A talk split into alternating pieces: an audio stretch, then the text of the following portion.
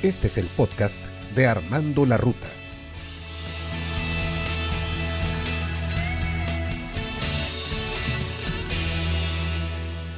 Hola mis amigos, ¿qué tal? ¿Cómo están? Me da mucho gusto saludarles a través de otra emisión del podcast Armando la Ruta de tu servidor Armando Bueno.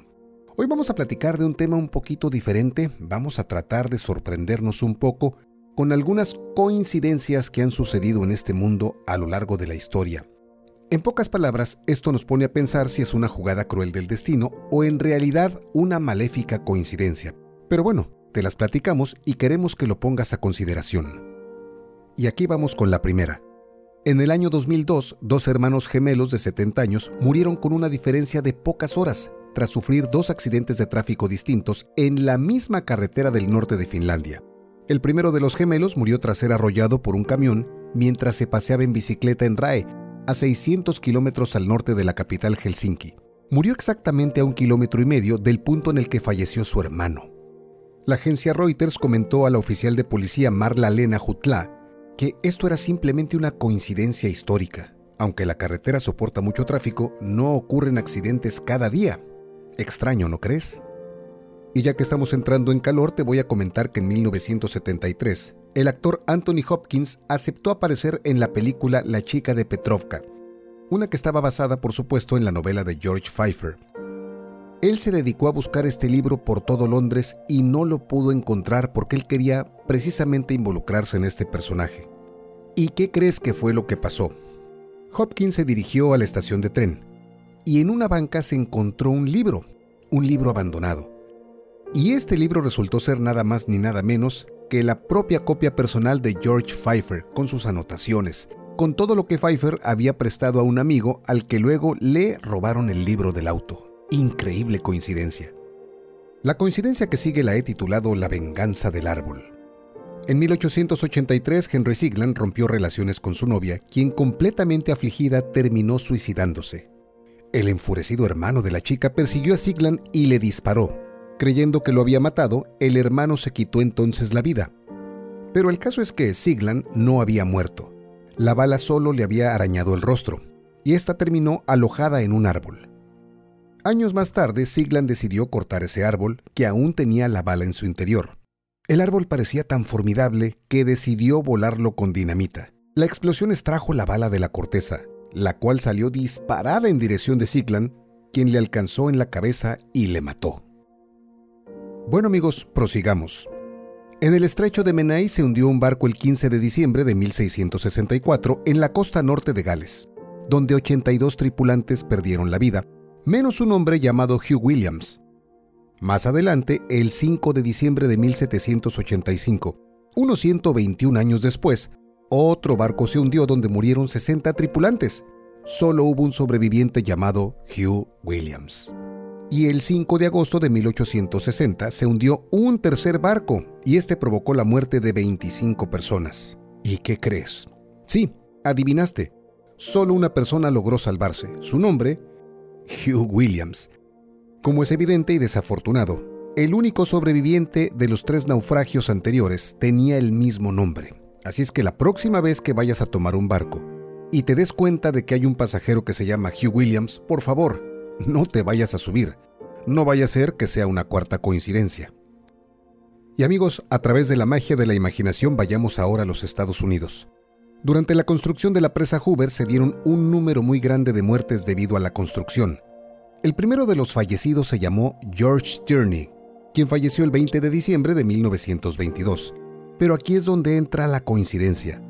El último hombre en fallecer durante la construcción de esta presa fue Patrick Tierney, hijo de George Tierney, quien falleciera justamente el 20 de diciembre. ¿Qué tal? Y esta que sigue amigos es buenísima. El mayor Somerford era un oficial británico que mientras combatía en los campos de Flanders en 1918, fue tirado de su caballo por el resplandor de un rayo que lo dejó inmóvil de la cintura para abajo. El oficial Somerford se retiró y se mudó a Vancouver. Un día en 1924, mientras pescaba en la ribera de un río, un rayo impactó sobre el árbol donde él estaba sentado y lo dejó paralizado del lado derecho de su cuerpo. Dos años más tarde, Somerford ya estaba mucho más recuperado, así que decidió dar un paseo por un parque en el verano de 1930. ¿Y sabes qué? fue en ese día que nuevamente fue alcanzado por un rayo y lo dejó paralizado permanentemente. Pobre Mayor Summerford. Murió dos años después, pero ese no es el final de su historia. Ya que en una tormenta que pasó cuatro años más tarde, un rayo cayó en un cementerio y destruyó una de las lápidas, justo la lápida del mayor Summerford. Pobre hombre, olía a rayos. Algunos pensarán que son simples coincidencias o rachas de la vida, pero pocos van a creer que hay un factor oculto detrás de estos acontecimientos impresionantes. Amigos, tal vez un día la ciencia avance tanto que podamos darle explicación a hechos tan increíbles como estos que te estamos presentando en este podcast. Y ahora escuchemos la coincidencia de Titán y Titanic, y saben que amigos, hasta el día de hoy nadie ha encontrado una teoría que explique la extraordinaria coincidencia entre la novela llamada Vanidad, escrita por Morgan Robertson en 1898, sobre el hundimiento de un lujoso transatlántico llamado Titán, y los hechos reales que le pasaron al naufragio del Titanic 14 años después. ¿Y sabes qué? Las más extrañas coincidencias fueron el mes de la tragedia, el número de pasajeros tripulantes, los botes salvavidas, el tonelaje, la magnitud e incluso la velocidad contra la que chocó contra el iceberg son datos prácticamente exactos a los que el autor cuenta en su novela. Morgan Robertson, por mera coincidencia, logró predecir lo que sucedería al Titanic. Pudiéramos parecer muy escépticos, pero quiero decirte que las coincidencias son reales, existen y son muy aterradoras en muchos casos. Por ejemplo, Lincoln y John F. Kennedy. Ambos tenían en común una serie de hechos que los convertían en almas gemelas, incluyendo su trágico final. Y qué curioso porque ambos parecen almas gemelas. Vamos a platicarte las más extrañas. Los nombres de Lincoln y Kennedy contienen cada uno siete letras. Ambos concentraron sus esfuerzos hasta el último día en los derechos civiles. Ambos fueron asesinados por balazos en la cabeza. Ambos presidentes fueron tiroteados el día viernes. Las esposas de ambos perdieron un hijo cuando vivían en la Casa Blanca. Lincoln tenía un secretario de apellido Kennedy. Kennedy tuvo una secretaria que se apellidaba Lincoln. Ambos fueron asesinados por individuos que eran sureños. Ambos fueron sucedidos en el gobierno por sureños. Ambos sucesores fueron de apellido Johnson. Andrew Johnson, quien fue el sucesor de Lincoln, nació en 1808. Lyndon B. Johnson, quien fue el sucesor de John F. Kennedy, nació en 1908. John Wilkes Booth, quien asesinó a Lincoln, nació en 1839. Lee Harvey Oswald, quien asesinó a Kennedy, nació en 1939. Ambos asesinos fueron conocidos por el mundo con sus tres nombres. Ambos nombres son conformados por 15 letras. Ambos criminales amigos huyeron corriendo del lugar de los hechos. Ambos también fueron capturados los minutos después del magnicidio donde se ocultaban. Booth huyó corriendo del teatro donde disparó a Lincoln y se escondió en una bodega. En cambio, Oswald huyó corriendo de la bodega desde donde disparó a Kennedy y se escondió en un teatro. Ambos homicidas fueron asesinados antes de comparecer en un juicio. Lincoln había estado en Monroe, Maryland. Kennedy había estado con Marilyn Monroe. Ambos presidentes tenían más de seis pies de altura. Ambos fueron hombres atléticos. Ambos fueron capitanes de barco. Ambos estaban también con sus esposas al momento de los sendos atentados y ninguna de ellas resultó lesionada. Ambas sostuvieron las cabezas de sus esposos cuando se encontraban heridos de muerte.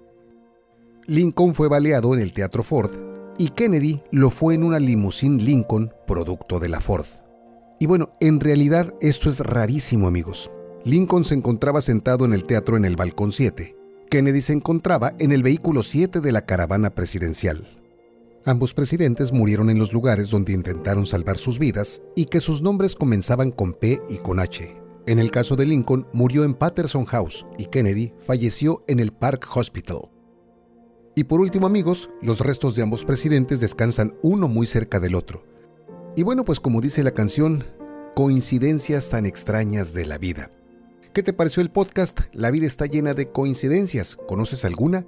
Déjanos tus comentarios, sería muy interesante conocer lo que te ha pasado a ti o alguna anécdota que nos puedas compartir. Mi nombre es Armando Bueno, te agradezco infinitamente que nos hayas acompañado a lo largo de este podcast de principio a fin.